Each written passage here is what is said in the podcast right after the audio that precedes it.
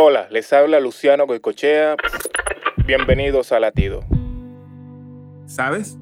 Puedes engañar a tus amigos, familiares, a tus enemigos, incluso puedes engañarte a ti mismo. Pero nunca podrás engañar o burlarte de Dios.